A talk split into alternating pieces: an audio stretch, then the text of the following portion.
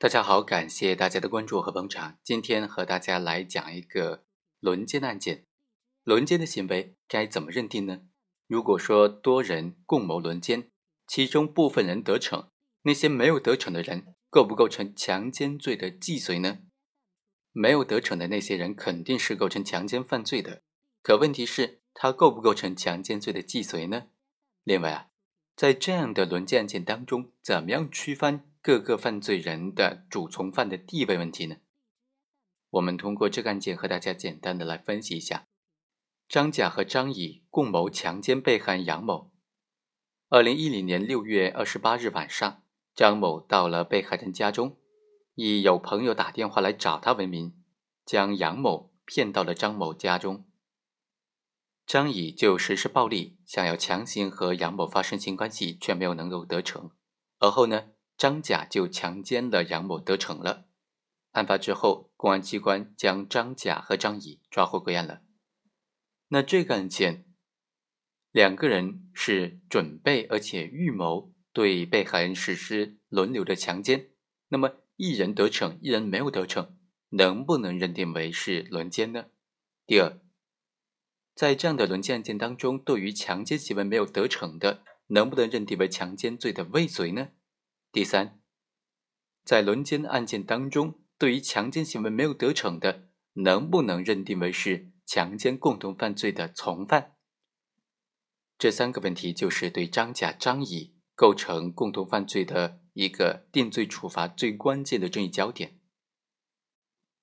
有一种观点认为，两个人不构成轮奸，对张甲、张乙应当分别按照强奸罪的既遂和强奸罪的未遂来定罪处罚。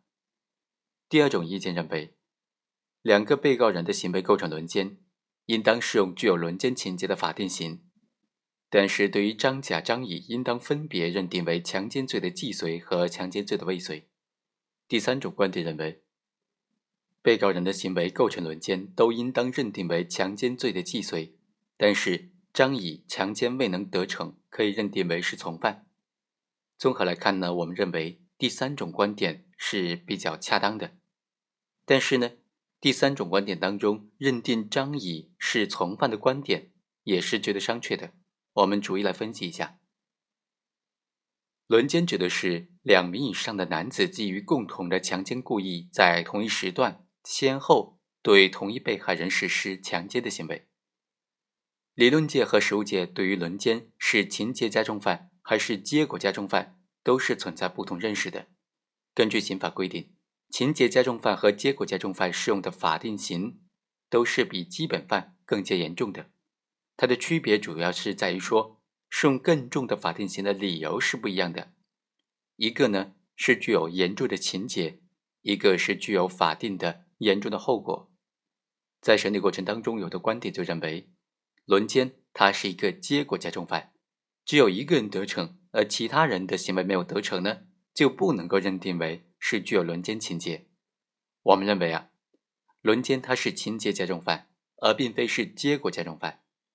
两名以上的行为人，只要基于共同的强奸故意，在同一时间段的先后对同一被害人实施强奸的行为，就应当依法认定为具有轮奸的情节。各个行为人的强奸行为是否得逞，并不影响对各个行为人具有轮奸情节的认定。在这个案件当中，张甲和张乙他们达成了强奸被害杨某的通谋，并且对被害杨某轮流实施的强奸。虽然张乙的行为未能得逞，但是并不影响对两个被告人具有轮奸情节的认定。好，以上就是本期的内容，剩下的问题我们下期再来继续分析。